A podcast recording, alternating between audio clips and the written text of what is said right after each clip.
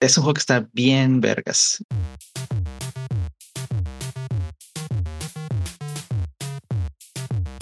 Hola y bienvenidos a un episodio de Chulada de Juegos, en donde hablamos de juegos que nos gustaron o que causaron un impacto en nosotros. Yo soy Redacted Snake y estoy aquí con mi compañero. ¿Qué tal todos? Yo soy Ranger. Y en este episodio vamos a hablar de Blades of Steel. Blades of Steel es un juego de hockey que, pues, de hecho, yo ni siquiera conocía el hockey cuando lo jugué. Y pues de este juego aprendí todo lo que sé de hockey, prácticamente. Y pues es un juego que está bien vergas. No sé si en sí porque así es el hockey o si porque pues en, el juego lo quisieron hacer así más chido. Pero bueno, básicamente cuando tú tienes el, el puck, tú puedes dar un pase al B o puedes dar un tiro al A. El tiro va hacia un lugar que está apuntado solito en la portería y ese lugar se puede ver con una flecha. Entonces se va a ir moviendo así para arriba y para abajo y tú tienes que ir viendo, dependiendo de dónde quieres hacer el tiro, esperarte para que la flecha se ponga ahí. Cuando no tienes el balón, bueno, el puck no es un balón, al B cambias de monito y al A, pues es como que das más potencia en, en un choque. Cuando, cuando alguien tiene el puck, tú tienes que chocar con él y darle a la. Y si lo haces muchas veces por detrás, por ejemplo, lo puedes tumbar y le puedes quitar el puck. Pero si lo haces de frente, eh, los dos como que rebotan un poquito y puedes volver a hacerlo de nuevo. Y si lo haces varias veces, empieza una pelea. Cuando está esa pelea, le tienes que picar muchas veces a la y el oponente obviamente va a hacer lo mismo. Si, si uno gana así contundentemente, el oponente se va a caer y pues el otro puede agarrar el puck. Pero si está reñido, empieza una pelea ya con, con, una, con una pantalla diferente, ¿no? Así como ya se ven en, grande los personajes y ya es más una mecánica diferente de pelea. Aquí te quitan los guantes y al B das un golpe y a la te cubres. Y puedes dar golpes en la cara, puedes dar golpes en el cuerpo. Entonces, si tú estás cubriendo en la cara, pues no te vas a cubrir un golpe en el cuerpo y viceversa. Entonces, los dos monitos tienen como cinco vidas. Cada vida es un golpe. Y el primero en perder las vidas, pues ya se cae, ¿no? Muy realista todo esto, por cierto.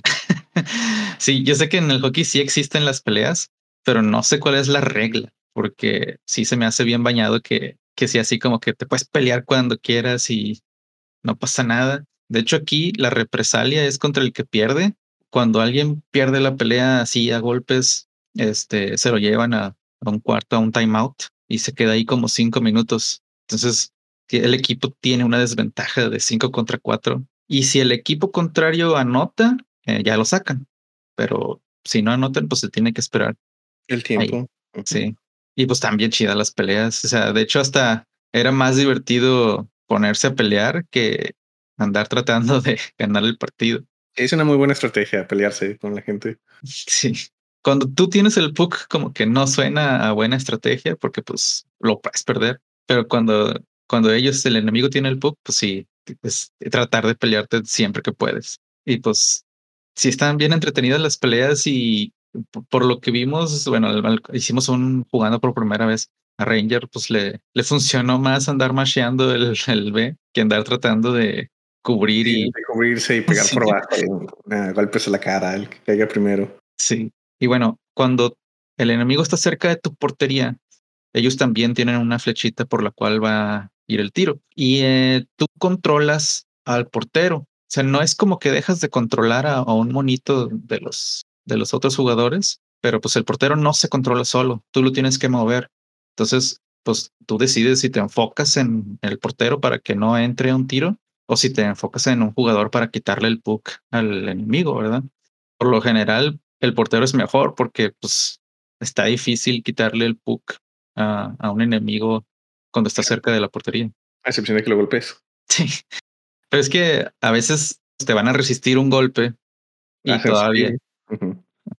Entonces, eh, y con el portero, pues no es tan fácil reaccionar. O sea, el portero no se mueve tan rápido. Entonces, si la flecha estaba muy lejos porque tú andabas acá tratando de controlar al jugador, pues no, ya no alcanzas a cubrir el tiro. También el portero, o sea, no es así como que con que toque el puck ya se detuvo el, el tiro, ¿verdad?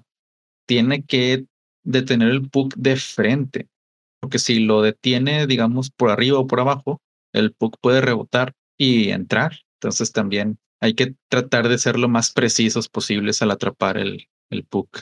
Sí, me pasó varias veces que según yo estaba ahí donde era el, el puck, pero como no estaba lo suficientemente enfrente de él, pues me le rebotaba al portero y entraba a la al portería, ¿no? Sí, aunque también rebota a veces de frente, pero hacia, hacia el lado opuesto, ¿verdad? Entonces no, no estoy muy seguro en qué casos rebota así. Y bueno, pues el, los juegos tienen tres tiempos y cuando se acaba un tiempo, pues eh, cambian de lado. No entiendo por qué, ya que o sea, por ejemplo, en el fútbol, cuando cambian de lado es por lo general porque, no sé, en, un lado estaba el sol, ¿no? Entonces, para que sea equitativo de que los dos tuvieron el sol de un lado, que no haya una ventaja, ¿no? Pero aquí, pues está techado, ¿no? Entonces, ¿qué, qué ventaja puede tener estar de un lado a de otro? Me imagino es más para los espectadores, ¿no?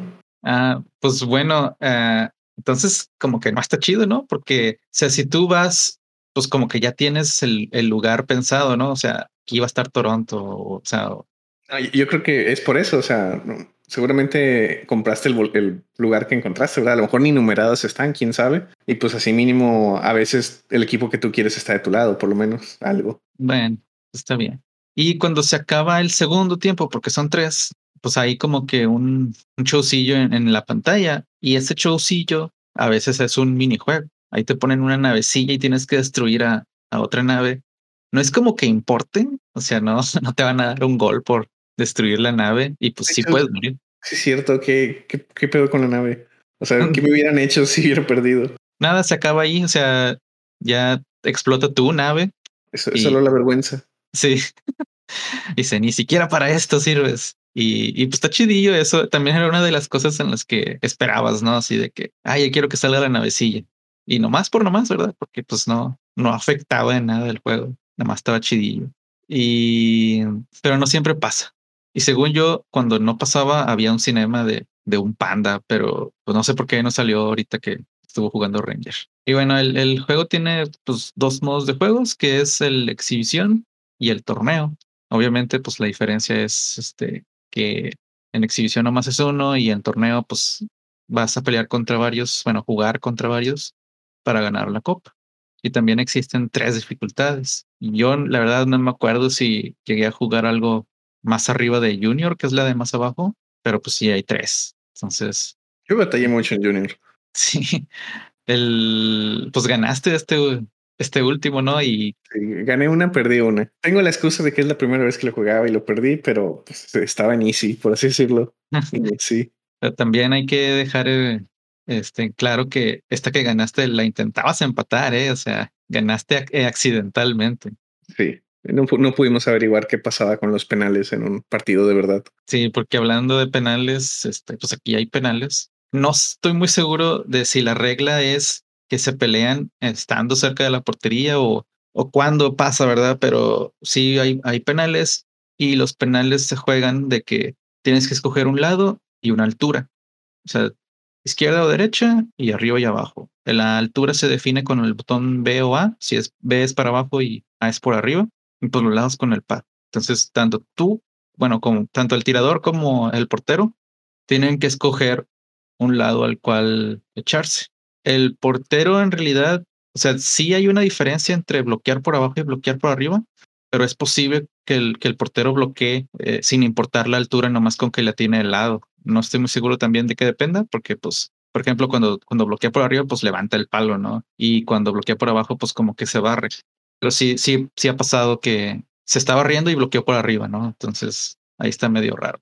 Y, y pues esos, esos penales queríamos ver si pasaban al final del juego, si terminan en empate, pero pues no, no alcanzamos a ver eso. Ahí se los vemos, pero supongo que sí hay y que son así bastante estándar. Y pues bueno, pues este, el, el, Blades of Steel, pues es un juego muy chido que pues me acordé de que lo, cuando lo jugaba y pues por eso quería hacer el capítulo.